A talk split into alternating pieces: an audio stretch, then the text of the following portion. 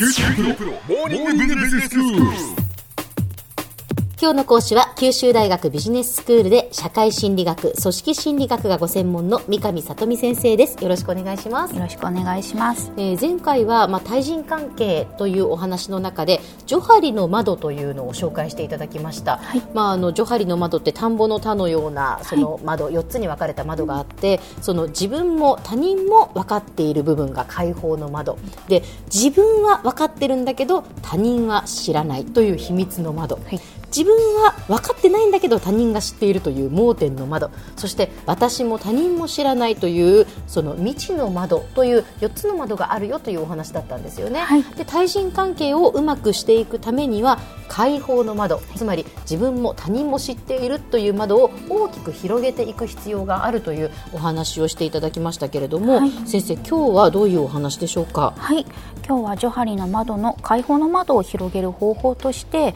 自身のことを周囲に語る自己開示についてお話をしたいと思います。はい。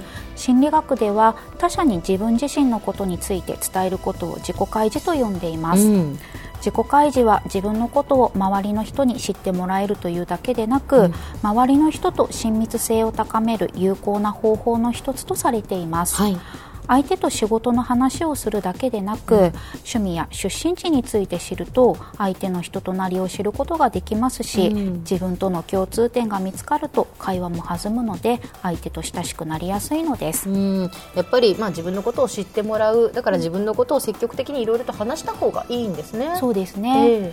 でその自己開示には、うん。広さと深さがあります。広さと深さ、はい。どういうことですか、はい、まず自己開示の広さとは開示の量のことです、うん。で深さは自己開示の内容の度合いです、うん。浅い開示だと名前や出身地などが当てはまります、はい。悩みなどは深い開示になります、うん。ジョハリの窓についてお話しした際には、うん。自己開示をしましょうということでしたがいつでも誰とでもどんな自己開示をしてもいいというわけではありません。はいはいでどのくらいの広さと深さで自己開示をするのかは、うん。相手との関係の中で決定されます、ええ。まだそれほど親しくない相手とは浅いレベルでの自己開示が行われます、うん関係性が進んでいくと深い開示を行うようになっていきます、うん。で開示の広さも最初は狭くだんだんと広くなっていきます。そうですね。ちょっとずつちょっとずつやっぱりその広さも深さもまあ広げていく深めていくっていうことですよね。そうですね、ええ。まさにその通りです少し前に、うん。あるバラエティ番組で出演回数がそれほど多くないタレントさんが自分の字についての話をして、ええ。周りをびっくりさせたというエピソードがあります。おーその方は司会の方に自分の印象を持ってほしくて、うん。つい字のことを自己開示してしまったみたいです。ええええ。確かにその時は強い印象を残して、うん。でそのタレントさんは後々テレビに出る回数も増えていったので、はい結果的には面白いエピソードで終わったのですが、うん。ほぼ初対面の方に持病について話すというのは、うん。いきなり深い話をすることになるので、はい。場合によってはかえって相手と距離ができてしまう可能性があります。う ん確かに。あのほぼ初対面でやはりねあの字なんですっていうふうに言われると あそうですか。どう受け止めていいかみたいなところもあるかもしれませんし、ね、ちょっとびっくりしますよね。まあやっぱりその持病だとかそういう話は少しこう深い話っていうことですね。そうですね。ええ。うんその相手との関係性の中で自己開示は調節していくことが好まれます、うん。ではどのように自己開示を調整していくのでしょうか、うん。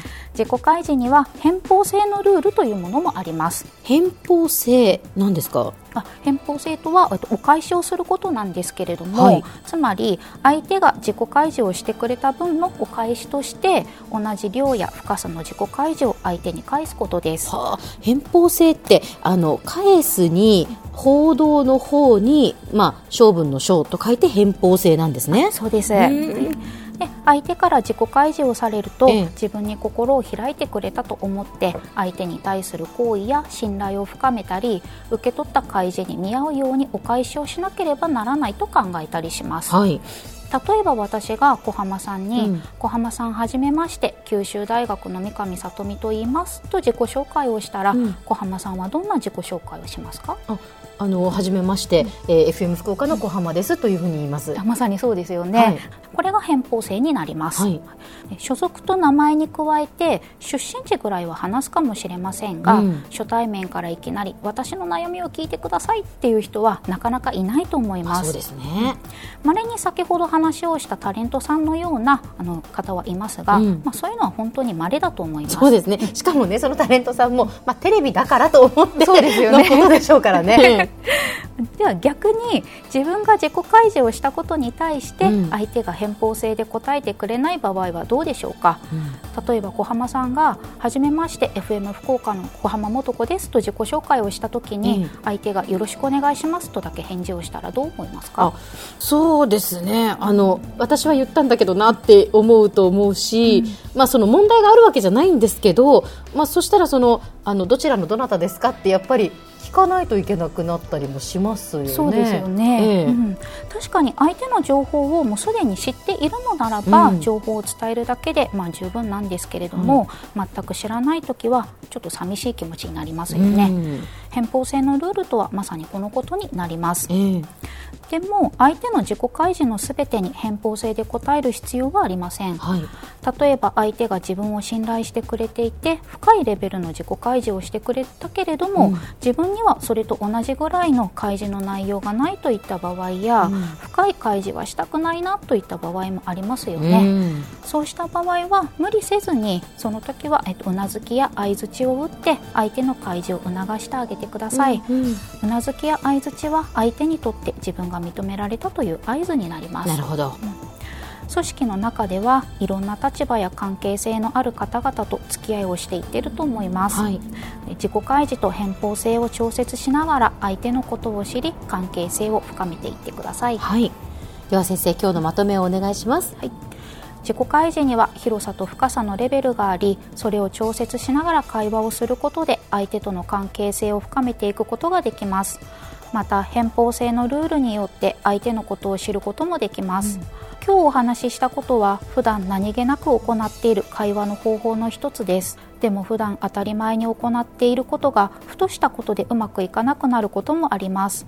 新しい出会いの多いこの季節自分の対人関係について考えてみるのも良いのではないでしょうか。今日の講師は九州大学ビジネススクールで社会心理学組織心理学がご専門の三上里美先生でした。どうもありがとうございました。ありがとうございました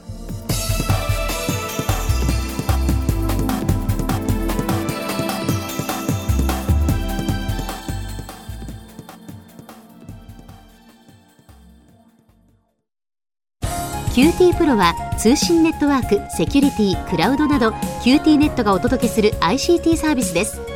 九州中に展開した光ファイバー網を基盤に一番身近なビジネスパートナーとして九州の企業、自治体の皆様をサポートします。詳しくは QT プロで検索を。